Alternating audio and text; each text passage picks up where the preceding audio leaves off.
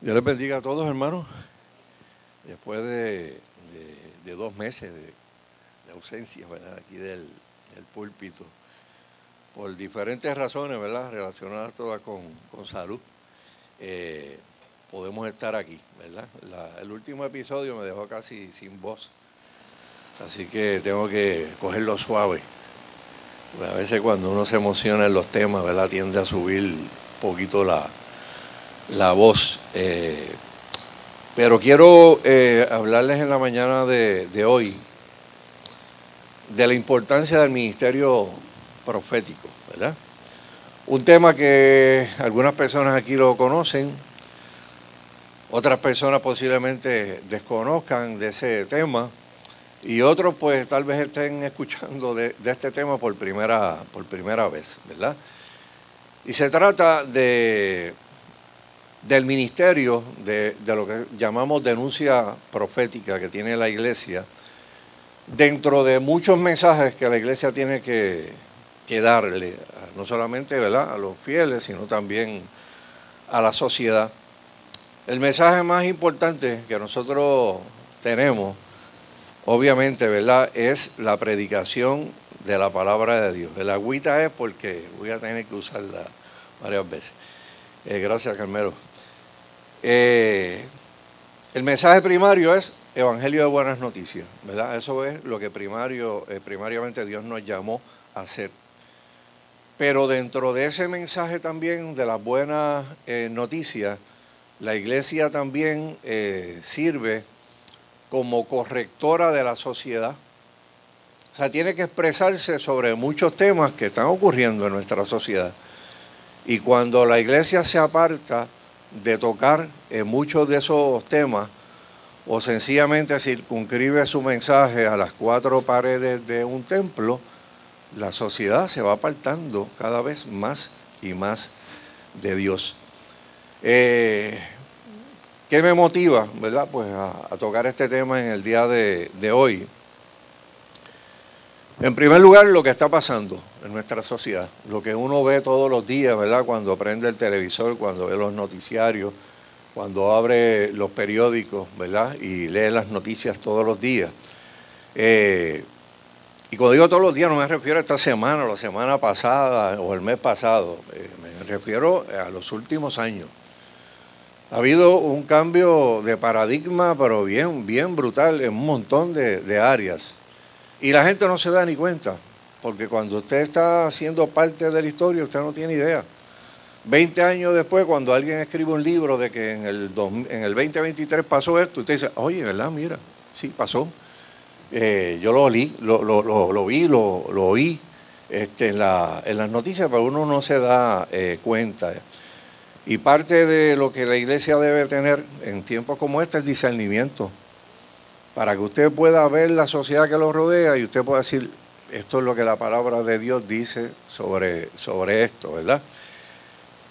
Y mientras más profundos son los cambios de, de paradigma, de hecho cuando hablamos de cambios de paradigma, estamos hablando de cambios de patrones de, de pensamiento, de patrones, de normas, de reglas, de cambios de, de modelos de cosas que tal vez la sociedad durante milenios las vio como de una manera y de momento cambian y la gente empieza a verlas de otra forma. Esos son cambios paradigmáticos. Y los cambios a veces producen divisiones en, la, en las sociedades, ¿verdad? Y nosotros cada día eh, vemos, por lo menos en el mundo secular, que se va levantando un espíritu eh, anticristo, ¿verdad? Un espíritu anticristiano, un espíritu que rechaza todo lo que fueron las normas de la tradición judeocristiana, ¿verdad?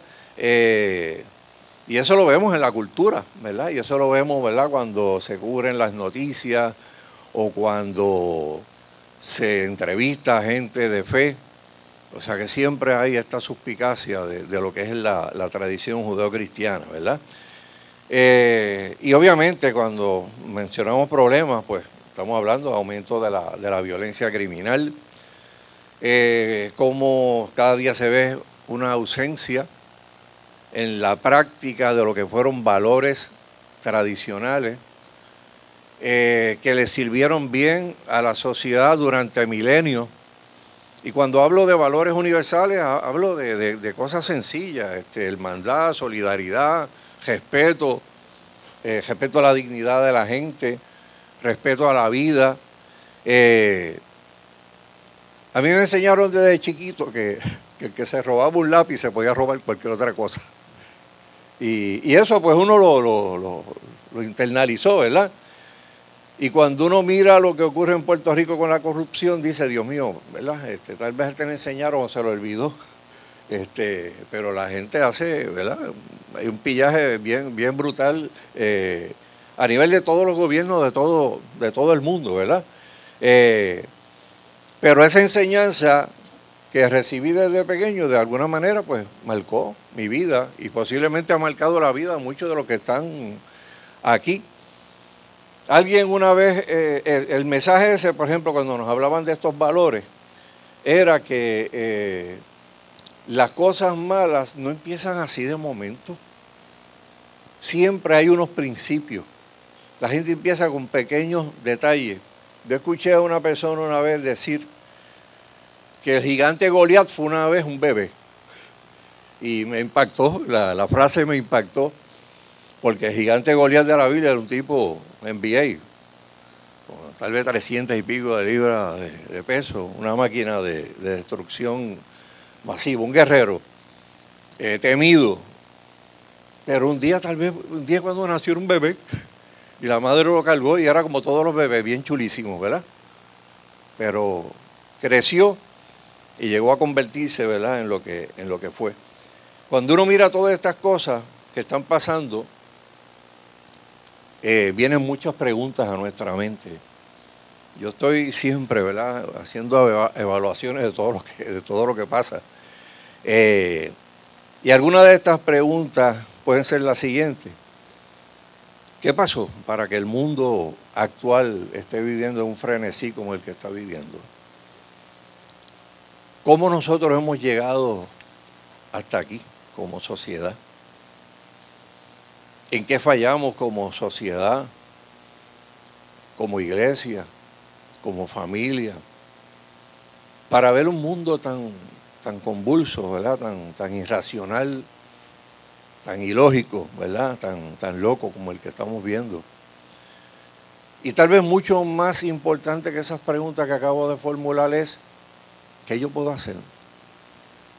¿Qué nosotros podemos hacer como iglesia, como, como creyentes?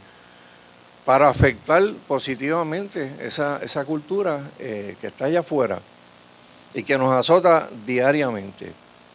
¿Dónde nosotros podemos encontrar respuesta? Los que hemos conocido ¿verdad? al Señor, sabemos que las respuestas se encuentran ¿dónde? En la palabra, ¿ven? ¿Se acuerdan? Joseph, ya llevaba el, el tema ¿verdad? de, la, vigilia de, del pasado viernes, ¿verdad? Y felicito a Joseph. Pasó ya del circuito de las conferencias, ¿verdad? al circuito de predicadores.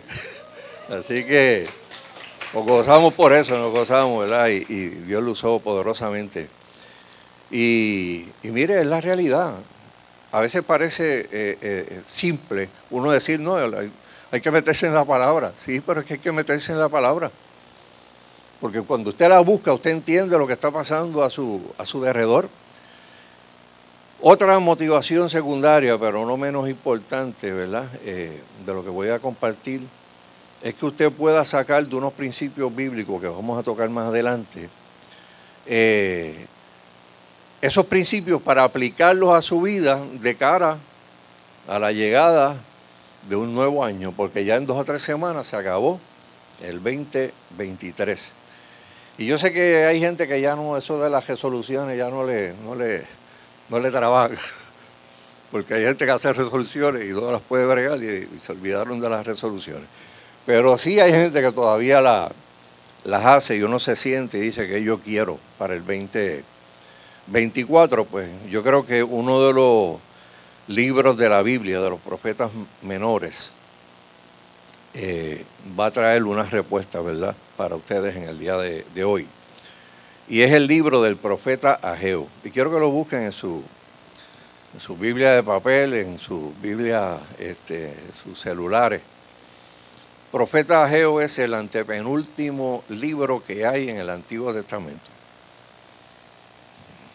Antepenúltimo libro. Eh, y quiero hablar algo, antes de, entrar al tema, quiero hablar algo de este profeta. Siguiendo la, la tradición de mi querido hermano Aarón, ¿verdad? Que siempre que iba a predicar algo, pa, daba un resumen histórico, ¿verdad? De, del pasaje, ¿verdad? Eh, se dice que este libro se escribió 520 años antes de Cristo. 520 años antes de que Cristo naciera. O sea, han pasado 2500, más de 2.540 años desde que ese libro se, se escribió, ¿verdad? Eh, Ageo es parte de los profetas menores porque eran profetas que los libros eran de dos capítulos, tres capítulos, cinco capítulos, seis. ¿Verdad? Eh, cuando usted compara a otros eh, profetas que le llaman profetas mayores, pues tienen 50 capítulos, 40 y pico de capítulos. Estos son libros cortos del Antiguo Testamento. Este profeta no tenía mucho pedigrí, o sea, no lo citan mucho. Solamente aparece su nombre citado dos veces, dos veces en la Biblia. Y en un solo libro, en el libro de Esdras. Ese profeta eh, vino del exilio en Babilonia. Eh, y le voy a explicar ya mismo qué es eso. Y se dice que posiblemente fue una de las personas que vio el antiguo templo de Salomón uno de los templos más majestuosos que se hayan construido en la historia de la, humanidad, eh, donde estaba la presencia de Dios. Y obviamente el templo para el judío era lo más grande que podía ocurrir. O sea, su vida giraba alrededor de esa carpa que estaba ahí con ese templo, porque ahí había un arca eh, donde la presencia de Dios estaba allí. Y era tan importante que los sacerdotes tenían que, entrar una vez al año eh, con mucho cuidado. De hecho, a los sacerdotes le amarraban una soga alrededor de la cintura.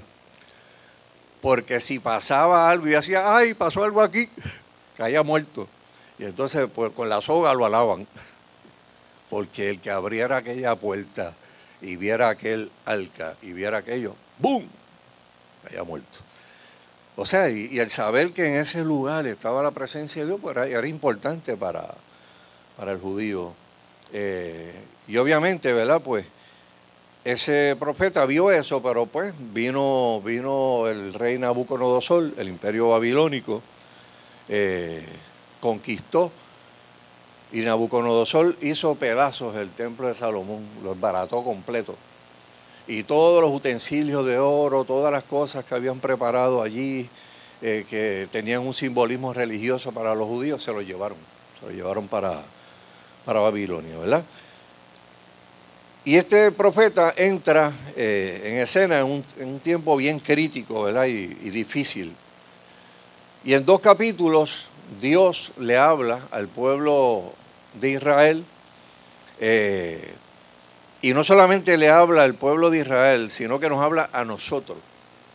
Porque lo que se escribió para el pueblo de Israel hace 2500 años atrás es tan relevante en el día de hoy como lo fue hace 2500 años atrás. Eh, nos comunica un mensaje. Nos dice unas cosas que deberían de convertirse en principios de vida para cada uno de los que está aquí. Y de entrada yo puedo decir tres cosas. Primero, las prioridades erróneas llevan al fracaso. O sea, usted grábese eso, o escríbalo por algún lado, o qué sé yo. Las prioridades erróneas llevan al fracaso. Las prioridades correctas, por otro lado, llevan al éxito, llevan al contentamiento, llevan a que los planes de Dios se cumplan en su vida, que la bendición de Dios esté en su, en su vida.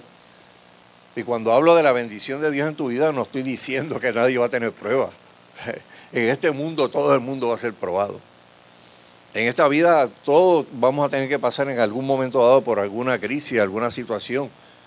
Pero una cosa es eso. Y otra cosa es que usted supera eso y, y sigue experimentando la bendición de Dios.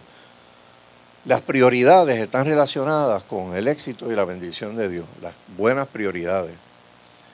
Número dos, las actividades o los proyectos, por más duro que usted les meta a los mismos, si están fuera de la voluntad de Dios, no van a traer los resultados que usted quiere.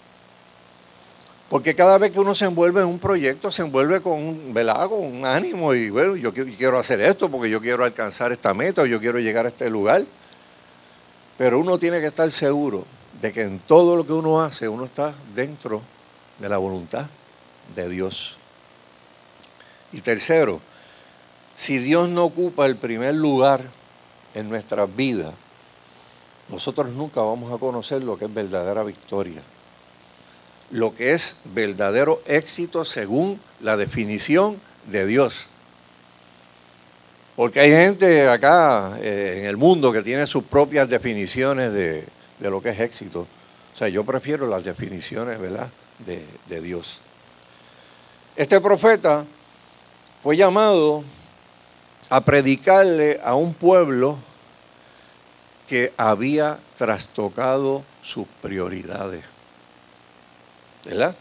Eh, todo el que ha leído la palabra pues sabe que a causa de la rebelión y la desobediencia del pueblo de Dios, Dios permitió que llegara un rey, eh, que mencioné hace unos segundos, Nabucodonosor, y conquistara a Israel. ¿Y qué hacían? Pues se llevaban la gente más jovencita este, eh, como esclavos. Y se lo llevaron para Babilonia y esa esclavitud y cuando digo esclavitud era que no eran libres. O sea, estaban en Babilonia, no podían regresar a Jerusalén. Tú viniste aquí a servir y te tienes que adaptar a nuestras normas, a nuestras costumbres. Tú vas a servir en el palacio o tú vas a estar trabajando en construcción. De hecho, ahí está toda la historia de Daniel y los tres jóvenes hebreos y todas esas cosas que leemos aparecen ahí en ese tiempo, ¿verdad? De esa cautividad. Eh, pero como todo tiene su final, como decía la, canción popular. Eh, llegaron los medopersas y acabaron con Babilonia. Y llegó pues otro reinado, ¿verdad? Eh, y entonces la persona que dirigía ese reinado de los medopersas se llamaba Ciro. Eh, mire, hermano, Ciro la gente los ve, yo no sé cuánto vieron la película esta de 300. película bien loca. Pues Ciro es el tipo que aparece así con las pantallitas al final. o sea que el tipo era bien, bien hardcore, tú sabes.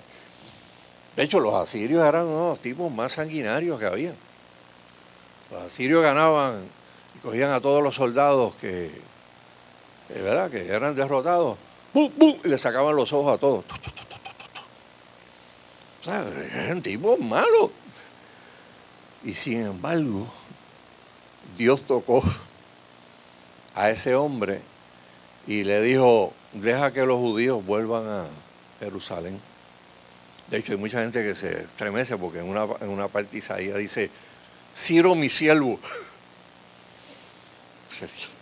Ciro, Ciro, ese tipo estaba loco. Pero Dios toca a quien Dios quiere tocar. Y tocó a este hombre y le dijo eh, a los judíos, ustedes pueden regresar nuevamente a Jerusalén. Usted se puede imaginar eh, un retorno a la tierra de origen después de 70 años de esclavitud. ¿Cómo llegó esa gente? Llegaron contentísimos. Eh, con mucho entusiasmo se pusieron a bregar para tirar la zapata, los fundamentos del templo. O sea, con esa gratitud llegamos a nuestra, ciudad, a nuestra ciudad nuevamente y tenemos que ir a la prioridad. Y la prioridad es levantar el templo, ¿verdad? Eh, pero, o sea, ¿y por qué? Bueno, porque lo que dije, la presencia de Dios estaba en el templo. Si yo quiero la presencia de Dios aquí, pues hay que elegir el templo. Pero ocurrió algo que empezó a estorbar esa prioridad en la vida de ellos. Número uno, que había oposición. Eh, estuvieron 70 años fuera. En esos 70 años llegaron otra gente. Y de momento llegan otros y dicen, no, nosotros somos los dueños, porque nosotros vivimos aquí. Y salimos de aquí porque nos, nos llevaron cautivos. Y había resistencia, ¿verdad? Pero la segunda razón, eh, tal vez es la más importante, ¿verdad? Y, a la que se dirige el profeta Geo. Y es que ellos le dedicaron más tiempo y esfuerzo a construir sus propias casas que el, el templo. Eh, o sea, ya era el 520 cuando se escribe este libro, 18 años después de haber regresado, y en todo ese tiempo, en esos 18 años, todos esos individuos hicieron sus casitas bien bonitas, bien tremendas, sembraron y dejaron el templo con los cimientos nada más. La prioridad se fue. La prioridad, pues, se convirtieron ellos mismos en la, en la, prioridad. Eh, y dice la Biblia que Dios le comunica al profeta un mensaje. Quiero que vayan al capítulo 1, verso 6. Que lo voy a repetir más adelante, pero una de las cosas que Dios le dijo a esa gente es algo que, es un principio espiritual. O sea, cuando uno no tiene las prioridades en orden, uno hace mucho y no obtiene todo lo que todo lo que piensa que sembró para cosechar. Dice una, una parte de este verso 6, sembráis mucho y recogéis poco. O sea, se mataron trabajando frenéticamente y sin descanso, pero no pudieron cosechar porque le cayó una sequía. Y todo lo que sembraron lo perdieron, ¿verdad? Y cuando usted es agricultor o usted vive del campo y su economía gira alrededor de, la tierra, eh, usted no solamente cosecha, eh, siembra para comer, de siembra también para cosechar y vender y sostener ¿verdad? Una, una familia. Viene una sequía, se pierde toda la cosecha y ¿qué es lo que queda? Confusión, miseria. ¿Se acuerdan aquí cuando pasó María? La, gente de los plátanos, bendito, esos son los que sufren más aquí cada vez que pasa una, una tormenta, ¿verdad? Y, el que ha ido por el expreso y ve por allá en la parte sur todas esas hectáreas sembradas de de plátanos y plátanos y plátanos. Usted sabe que si pasa un viento por allí, ¡blup! se escocota, se escocotan, ¿verdad?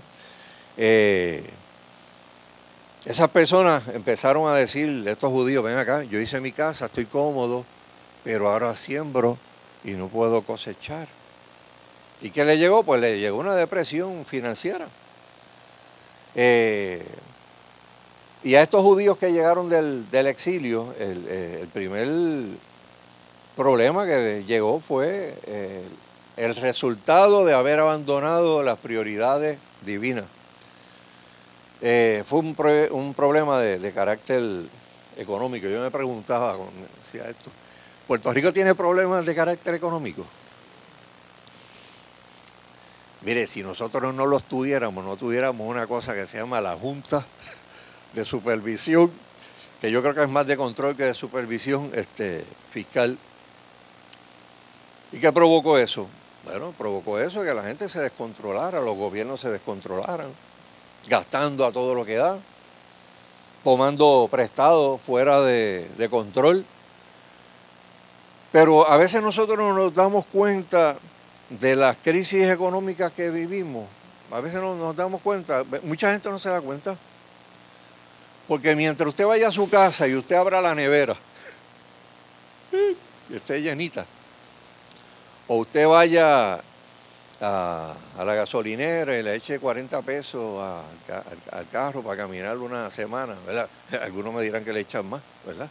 Este, cuando usted pasa por el parking de Plaza Las Américas y lo ve lleno, pues es difícil que mucha gente diga hay problemas económicos en el país.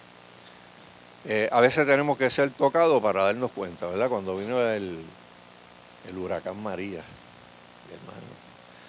eh, y había que hacer aquella fila de dos horas, de tres horas, para llenar el tanque y llenar dos candunguitos de, gasolina para la planta de energía. Ahí era que uno miraba a los, a de, la gente que se bajaba en la gasolinera. Yo le decía a alguien esta semana, yo daba lo que fuera por un hielito, por un cubito de hielo para echárselo al agua, tú sabes, decir, mira, sabe un poquito fría. ¿Verdad? Eh, pero esta gente a veces pues reaccionaban igual que nosotros. Las prioridades, pues cuando la cosa estaba chévere, pues, pues no se sentía. Pero de momento llegó una sequía perdieron la cosecha y ya empezó la intranquilidad, ¿verdad? Y de hecho una nota aparte, ¿verdad? Que, coloqué aquí, llegó y dije, ¿lo pongo no lo pongo? Pues déjame ponerlo. Mire, cuando yo estaba preparando esto, me llegó ese, este pensamiento, ¿verdad? Y dije, lo voy a, lo voy a colocar. Eh, yo por lo menos una vez al año leo los profetas menores, porque como son libros pequeños, que son pocos capítulos, es fácil leerlos. Y usted sabe por qué lo hago, porque lo que dijeron estos hombres, todos estos profetas menores nos dan perspectiva a nosotros para vivir en el aquí y en el ahora, a pesar de ser libros tan, tan antiguos, ¿verdad? Y las palabras son importantes porque usted ve una frase que se repite. Así ha dicho Jehová de los ejércitos. Y cada vez que aparece esa frase, así ha dicho Jehová de los ejércitos, o así ha dicho el Señor, ¿quién es el que está hablando? Dios. Y le dijo al profeta, mira, o sea, eso hay que escribirlo ahí, porque es palabra que sale, ¿verdad?, de la boca de, de Dios. Y a través de la lectura de esos libros, ¿verdad? Y otros profetas podemos conocer parte del carácter de Dios. De hecho, todo lo que el misterio cristiano de las catacumbas hizo en, el, en las 70, 80, 90 como ministerios de acción social, fue basado en la lectura de los profetas menores. Porque ahí usted ve a un Dios justo, al Dios que se apiada del pobre, al Dios que quiere que se haga justicia, que no se tuerza la justicia en el tribunal. Todo eso está en los libros de los profetas menores. Y cuando usted lee eso, usted se da cuenta, ¿verdad?, de que la lectura es fundamental. Porque cuando tú los lees, tú te das cuenta de algo que es importante Dios se preocupa por la totalidad de nuestras vidas. A Dios no le interesa solamente la parte espiritual de tu vida, así es importante, ¿verdad? Pero a Dios le interesa la totalidad de tu vida. O sea, y ese, y ese principio es importante, porque a veces la gente piensa de que la religión es para tú escapar del infierno. O sea, eh, pues es como enseñar el alfabeto con la A y la Z. ¿Y qué pasa con la B, la C y la D? Y qué sé A Dios le interesa todo. A Dios le interesa tu trabajo. A Dios le interesa cómo tú crías los hijos. A Dios le interesan los negocios que tú haces.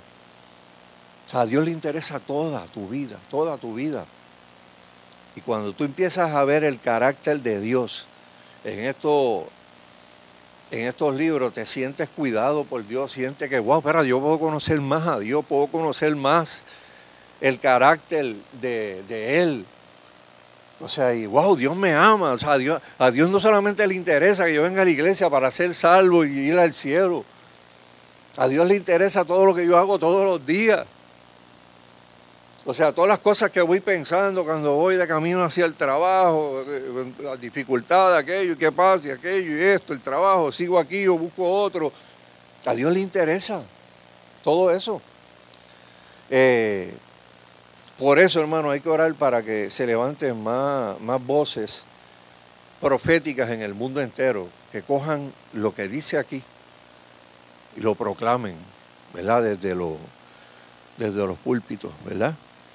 Eh, en el Antiguo Testamento, pues, habían dos personas de autoridad. Primero era una teocracia, al principio. Pero los hombres dijeron, no, no, no, sí, Dios, chévere, Dios es tremendo, y Él es nuestro Dios, y, le habla a Moisés allá en el monte, pero nosotros no queremos, eso da miedo. Y le dijeron a Israel, eh, le dijeron al profeta, queremos un hombre, queremos un rey, como tienen toda la gente, que lo puedan ver. Y Dios dijo, ok, o sea, ustedes quieren un rey, pues yo les voy a dar un rey. Pero el rey va a gobernar sobre ustedes, el rey le va a meter impuestos, el rey va a hacer esto, va a hacer aquello, pero ustedes quieren rey, pues le vamos a dar rey. Y entonces pasó a una monarquía. Y estaba el rey, el rey usaba su poder para establecer política pública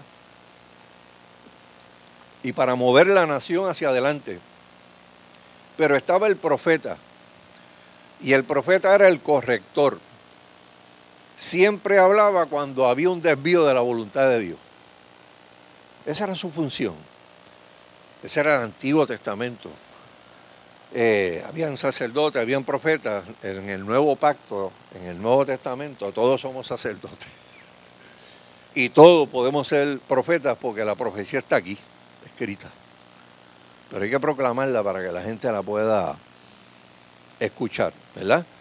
Y a veces yo me pregunto dónde están las voces, dónde han estado las voces correctoras en los últimos 70 años, cuando empezaron a darse los cambios de, paradigma, eh, o los sermones proféticos que, que pueden llevar a los pueblos a arrepentirse, ¿verdad? Y, o, a tomar acción, porque a veces no solamente era arrepentirse, Dios llamaba a la gente para que tomaran unas acciones afirmativas de hacer esto, aquello. Eh, o los púlpitos que retaban y desenmascaraban las mentiras del mundo y de la cultura popular. Eh, pero a falta de, ministerios proféticos, ¿verdad? Con voces correctoras, eh, pues tenemos lo que dice la Escritura para todo el que tiene la oportunidad de tener una Biblia y leerla.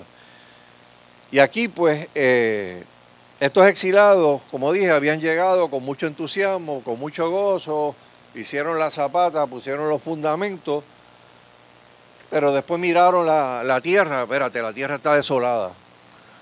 O sea, aquí hay que sembrar, pero para sembrar hay que preparar el terreno. Aquí muchos abrojos, hay esto. Este, oye, nosotros tenemos tiendas aquí de campaña, debemos hacer algo un poquito más, este, más estable, ¿verdad? Y de momento se fue la prioridad número uno, ¿verdad? Eh, eso suena familiar cuando uno tiene 20 cosas en la vida. Y, y solamente a Dios le podemos dar un jatito. Porque tenemos nuestras agendas llenas. Y usted sabe que a veces las agendas no solamente se llenan de actividades de trabajo, de cosas, o de familia. A veces las agendas se llenan de actividades de iglesia también. Hermano, hay iglesias en Puerto Rico que tienen culto lunes, martes, miércoles, jueves, viernes, sábado y domingo. Cada que yo veo esas cosas, y bueno, Dios, a nosotros nos dio sabiduría, porque nosotros teníamos, ¿verdad? Martes, jueves, este, actividades a veces los, los, viernes, bueno, ahora hay actividades de los jóvenes, ¿verdad? Los viernes, este, y los domingos, a menos que no haya una actividad común, ¿verdad? Que tenemos un espacio para compartir con la familia para hacer un montón de cosas que no tienen los que están todos los días metidos en una, en una iglesia. Y no critico eso, ¿verdad? Pero, pero lo que quiero mencionar es el hecho de que uno tiene que tener una prioridad y tiene que tener un tiempo para Dios, para con Dios. Y a veces uno puede estar, y se lo digo, ¿verdad? Yo estuve, yo estuve pastoreando, ¿cuántos fueron? Se me olvidaron, imagínate, fueron tantos, como, cuarenta y pico de años, ¿verdad? Eh, donde uno tenía mucha actividad, mucha, mucha, mucha, mucha actividad. Yo me acuerdo que a veces los líderes me tuvieron que dar unos frenazos los líderes viejos que habían aquí, yo, yo le dije al Señor, Señor, yo quiero que tú me rodees de gente que me diga la verdad siempre. Y tacho, mano, y Dios me contestó la petición.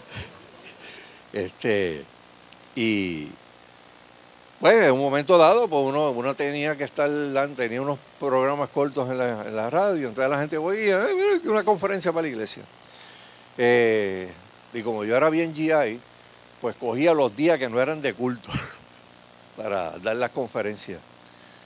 Y en un lapso de 10 años yo visité 1.200 iglesias en el país. O sea, la generación de los de 50 años para arriba saben quién yo soy. De 50 para abajo ya paso de incógnito, o sea, nadie sabe. Eh, y la gente, los pastores de para, eh, eh, eh. Está quedando sin tiempo para disfrutar cosas chéveres que están pasando en la iglesia, que están pasando en la vida de la, de la familia. Y me lo tiene que parar, tú sabes, pues, y obviamente, ¿verdad? Eh, yo enseñé que el que tiene autoridad la deriva de uno estar bajo autoridad. Y si yo tengo un grupo de líderes que le digo, yo estoy bajo la autoridad de Dios y de ustedes, pues si me dicen por aquí, por aquí es, pues ok, eh, me sujeté, ¿verdad? Y fue bueno ¿verdad? Porque pude recuperar tiempo para ajustar prioridades, ¿verdad? Y hacer cosas que Dios me llamó a hacer, pero también atender la iglesia, atender la, la familia, ¿verdad? Eh, en el caso de este pueblo, estaban más interesados en su propia comodidad que en restaurar la adoración a Jehová, que solamente se podía dar en el templo, ¿verdad? Y el profeta de Dios tenía que mostrarle a ese pueblo la pobreza espiritual en la que se encontraba, que se evidenciaba por las prioridades que tenían, de atender otras cosas menos las cosas del Señor. Quiero que vean el verso 4. Cuando Dios le habla y le pregunta a este pueblo y le dice, es para vosotros tiempo para vosotros de habitar en vuestras casas artesonadas, y esta casa está desierta, refiriéndose a la casa de Dios, al, templo que empezaron pero que nunca lo terminaron. Pues el mensaje era claro de parte de Dios. Ordena tus prioridades. Pon a Dios en el primer lugar de tu vida. Y la forma en que ellos podían probar que Dios estaba en el primer lugar de la vida era entregándose a ellos mismos, entregando de su tiempo, de su energía, de su dinero para que el proyecto del templo se completara. ¿Verdad? Eh, otra tarea del profeta de ayer y de cualquiera que eh, tenga un ministerio ¿verdad? Eh, de denuncia profética es hacerle ver a la gente lo inútil que es el poner la confianza en nosotros mismos y dejar de confiar en Dios. O sea, eh, hermano, porque cuando nosotros nos empezamos a alejar de Dios, una de las primeras mentiras que el mismo adversario, el enemigo de nuestras almas, nos pone en la mente es que no, no, no, yo estoy en control de las cosas. ¿Usted ha escuchado gente decir eso? Gente que tiene un problema usted le No, no, yo estoy en control. En control, tú sabes. Eh, ah, esto que tú me estás diciendo, eh, a mí no me domina, eso yo lo dejo cuando yo quiera. ¿Verdad? Y uno ahí pensando en que tiene la vida bajo control, pero la vida no está bajo control nada. Y como dije eh, al principio, un principio espiritual importante. Si retiras a Dios de la ecuación de tu vida, se retira la bendición de Dios de tu vida. Echas a un lado a Dios y echaste a un lado a la bendición. Y ahí nuevamente cito el verso 6. Ese verso 6 es, brutal. Sembráis mucho y recogéis poco. Coméis y no os saciáis. Bebéis y no quedáis satisfechos, os vestís y no os calentáis. Y el que trabaja jornal recibe su jornal en saco roto. En el verso 7, por segunda oración, Dios le dice a ese pueblo, medita bien sobre tu camino. O sea, el Dios que, al que nosotros le servimos nos ama tanto que cuando Él ve que uno está dejando una prioridad, va a venir esta voz a nuestra mente. Y, gracias a Dios a nuestra mente, porque si tú oyeras la voz de Dios ahí, mira, ahí mismo hay uno, ¡pra! Y muy falto ahí masivo. Pero Dios habla de una manera que tú empiezas a pensar en algo y tú dices, este no soy yo. Sí, pues yo estoy pensando esto. Y ese es el Espíritu hablándole, Dios hablándole al corazón de uno. Y todo el que es creyente eh, ha escuchado esa voz de Dios cuando, cuando le dice detente. A veces cuando uno está, espera. Esa, es la palabra más difícil, ¿verdad? ¿verdad? Para un cristiano, cuando tú ores y espera. ¿Cuánto más? Porque nosotros vivimos en la sociedad push button, ¿verdad? Y metemos las cosas en el calentador, ya y pensamos que las cosas de Dios funcionan de la misma manera y no, es así, ¿verdad? Usted sabe lo que Dios estaba tratando de decirle en otras palabras a ese pueblo. Oye, tú siembras la tierra y tú dices que tú sabes sembrar. Pero yo quiero que tú sepas que aunque tú siembras, tú no eres el que le da el crecimiento a la semilla.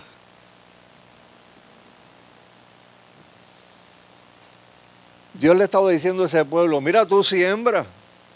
Y cuando tú siembras, tú confías que va a venir la lluvia, que va a venir el rocío. Pero yo te quiero decir que si tú me olvidas y me das la espalda, yo te cierro el grifo. Y no llueve. Y no llovió. Y llegó la sequía. Y se perdió la cosecha. El verso número 6, al final, cuando habla de recibir jornal en saco roto, como dice ahí. ¿Usted sabe lo que significa eso? Una economía que va cayendo. ¿Y qué ocurre con una economía que va cayendo? El dinero se va rápido. Desaparece. No da. No rinde. ¿Usted no le ha pasado eso? estoy even, estoy even, tú sabes. Lo que entra sale. Eh, las mujeres se dan más cuenta en eso porque son las que hacen compras. Los hombres van y echan las cosas al carrito. Pero eh, después cuando uno mira este, el, final, el, el, recibo, uno dice, a ah, rayos, tú sabes, gasté tanto, tú sabes. Cuando voy con la doña gasto menos, tú sabes. Este, porque tienen, tienen más conciencia, ¿verdad?, de lo, de, lo, de lo que valen las cosas.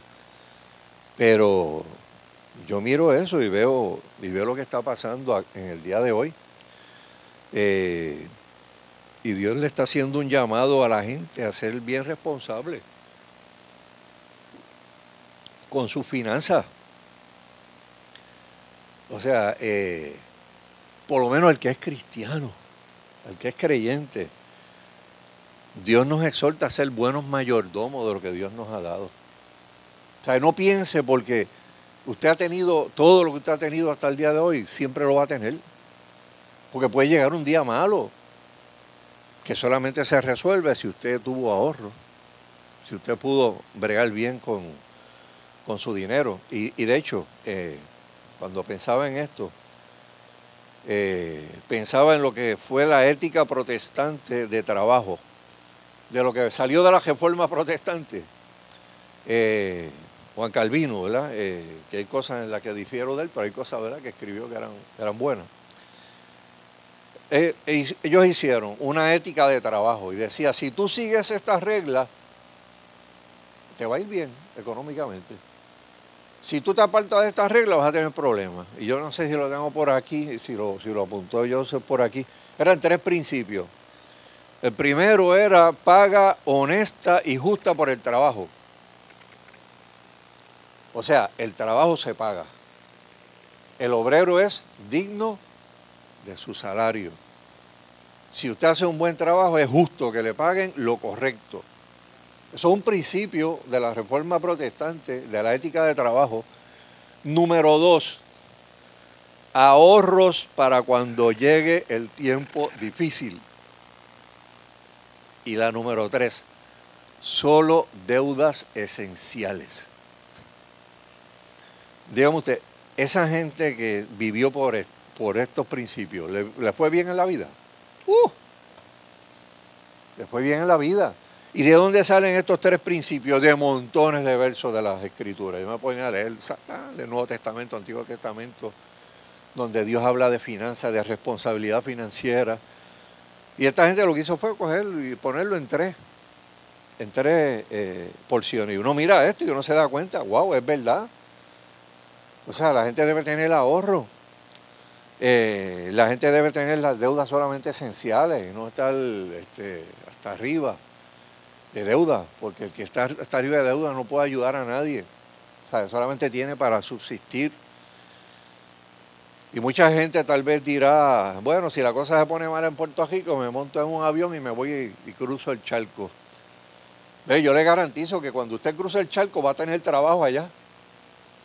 Pero cuando vaya a buscar una casita este, alquilada por 500 pesos, o 700, o 800, o 900, o 1000, no va a estar.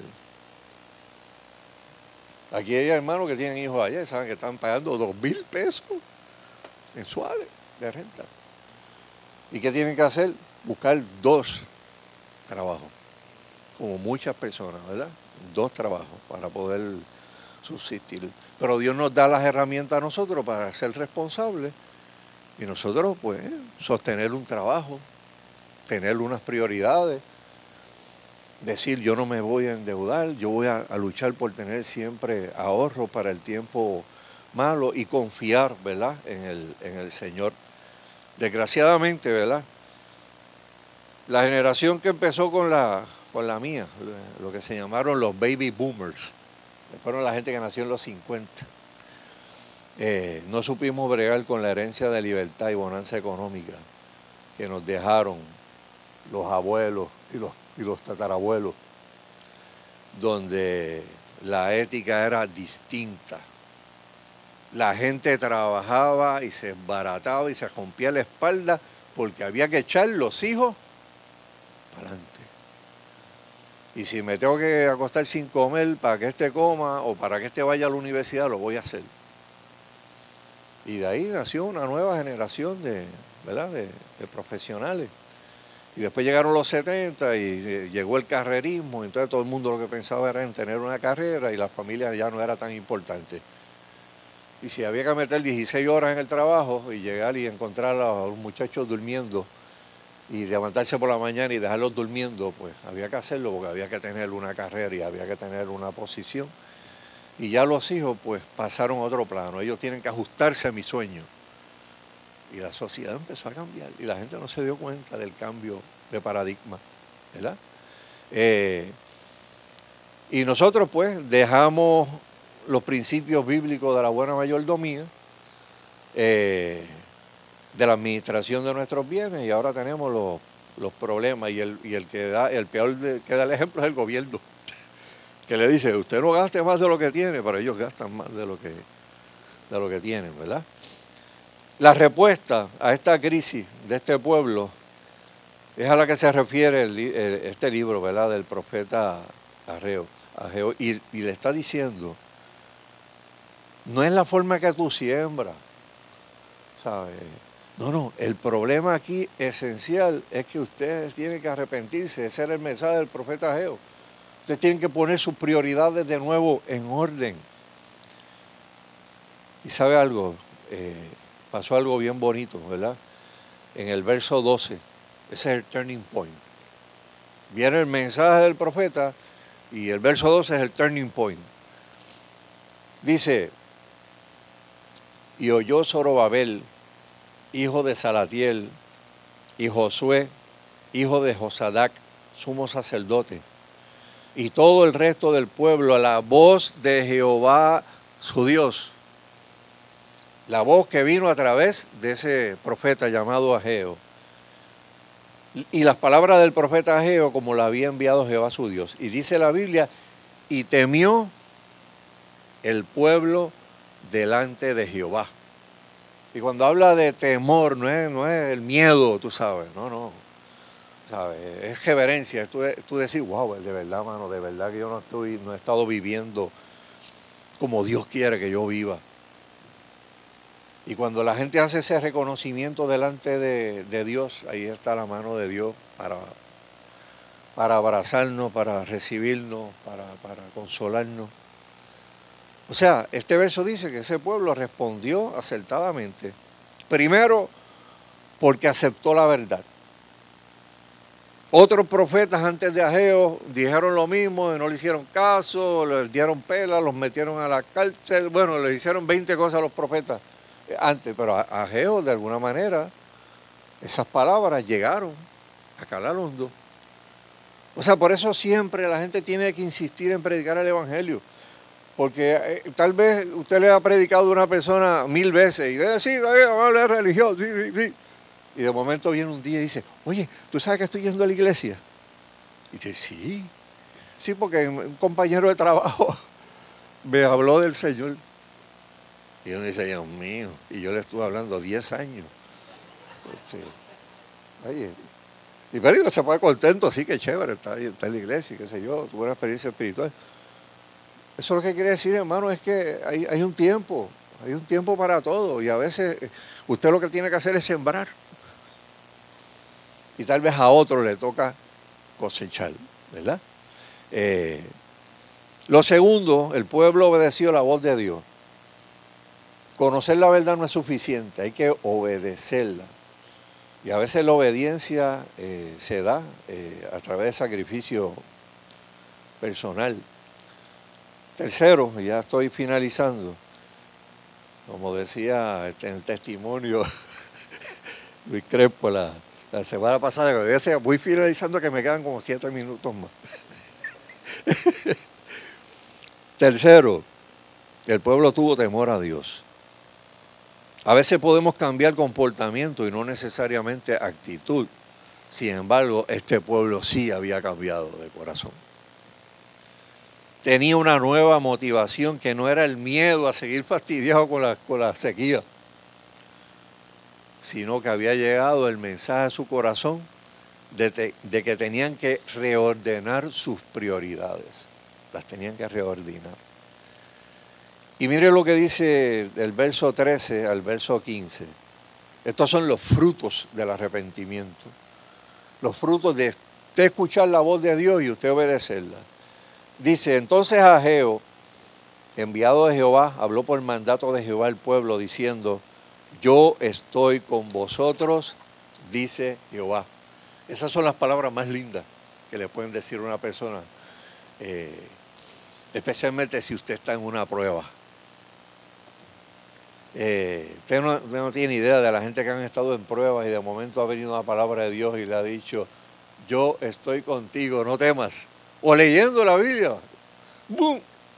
De momento ve ese verso, yo estoy contigo, no temas. Y uno sabe que es palabra de Dios, que es Dios mismo diciendo, tú no tienes que tener temor. El verso 14 dice, y despertó Jehová el espíritu de Zorobabel, hijo de Salatiel, gobernador de Judá, y el espíritu de Josué, hijo de Josadac, sumo sacerdote, y el espíritu de qué? De todo el resto del pueblo. Que no solamente eran los líderes, era todo el pueblo que decidió cambiar su corazón, su actitud. ¿Y qué hicieron? Y vinieron y trabajaron en la casa de Jehová de los ejércitos, su Dios. El verso 15 nos muestra algo sorprendente.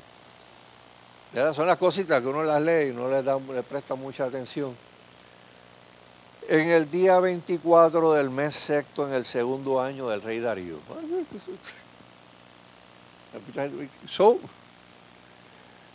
O sea, pasaron 24 días desde el primer sermón. Eh, y en 24 días Dios le dio a ese pueblo un mensaje del cual se arrepintieron, se agruparon y comenzaron a reconstruir el templo. 70 años después de haber sido destruido el templo, lo levantaron de nuevo. Y ese, ese, tuvieron cuatro años edificando ese, ese templo. Y usted sabe algo, hermano, ese templo que esa gente construyó fue el templo donde llevaron a Jesús recién nacido y lo presentaron delante de Dios. En ese mismo templo, Jesús a la edad de 12 años discutía con los doctores de la ley y la Biblia dice que se maravillaban de su inteligencia a los 12 años. En ese mismo templo que construyó esta gente después de esta situación que vivieron, Cristo adoró, Cristo enseñó y Cristo predicó. Usted no sabe lo que cosas buenas que usted va a hacer en el día de hoy las repercusiones que van a tener 10, 20, 30 años más adelante. Por eso es importante que usted entienda eh, que no es mañana, no, no, es dejarlo para mañana, no es dejarlo para después. Usted sabe que hay un verso en la escritura que habla y dice, he aquí que hoy es el día de salvación. Hace como, como un mes, yo, yo, recibo muchos devocionales y recibo un devocional católico eh, de unos tipos que están bien duros, este, que escriben bien sólidos. Y hicieron una exégesis de ese verso y yo dije, wow, Dios mío, yo pensaba que yo, yo conocía esto.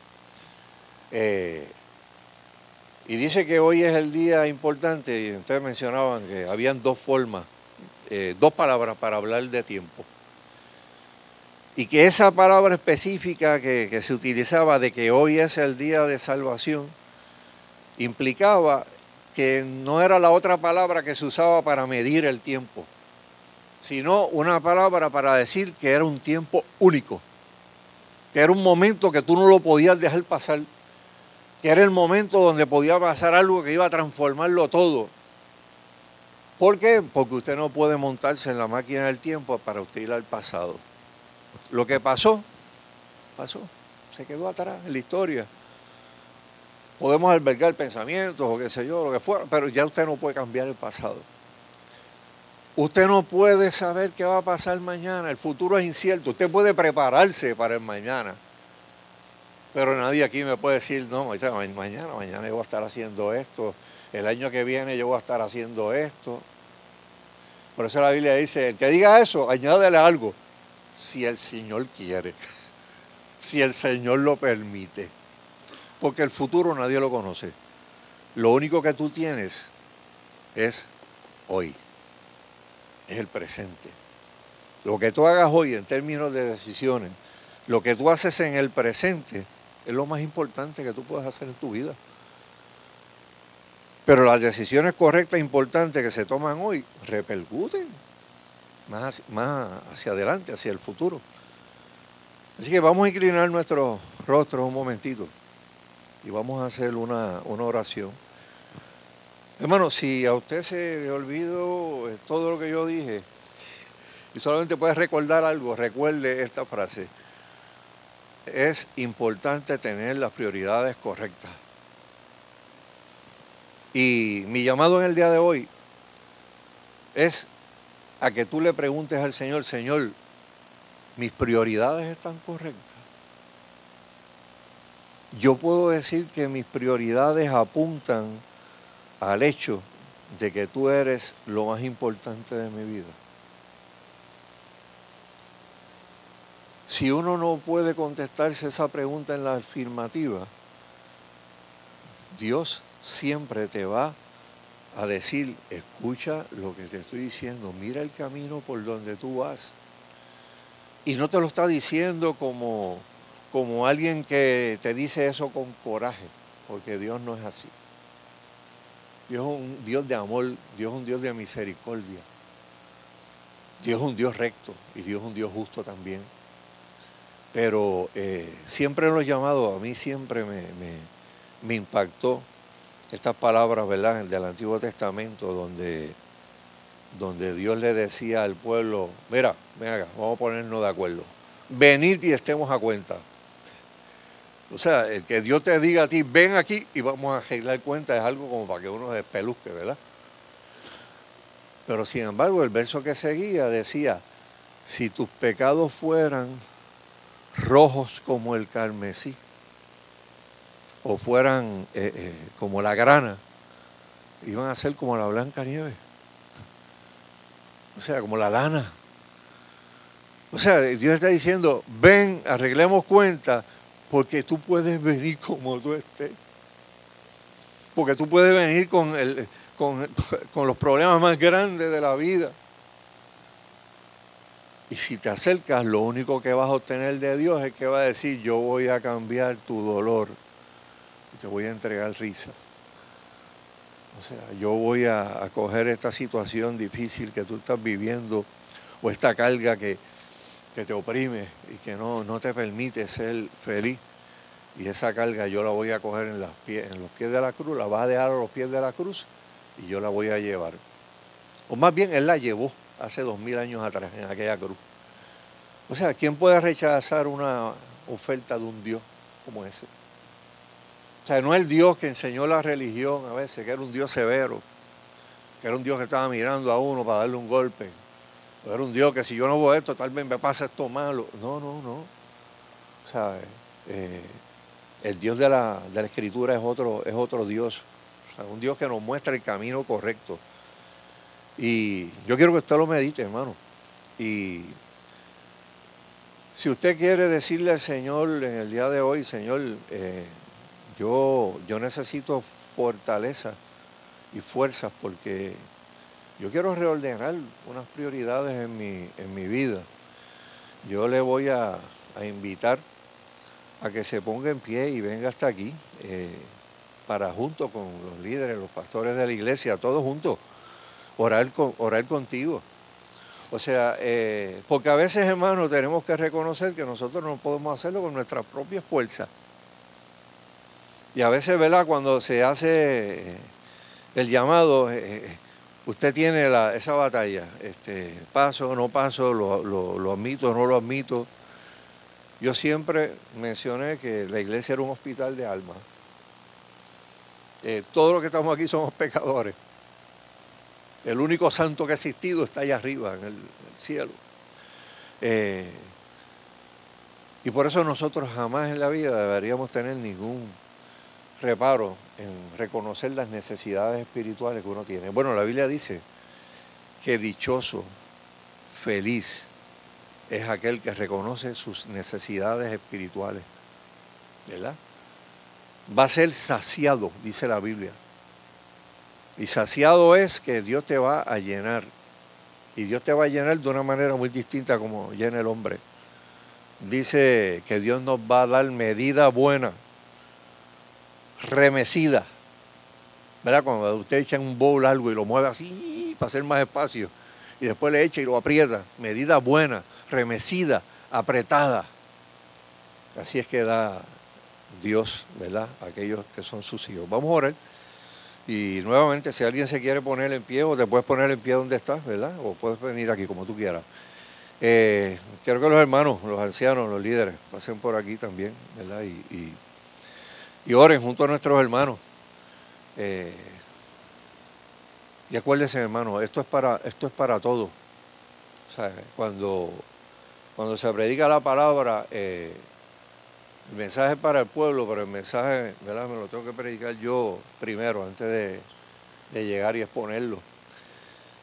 Y solamente dile al Señor desde lo más profundo de tu corazón, ahí en silencio, Señor, yo quiero, yo quiero reordenar unas prioridades en mi vida.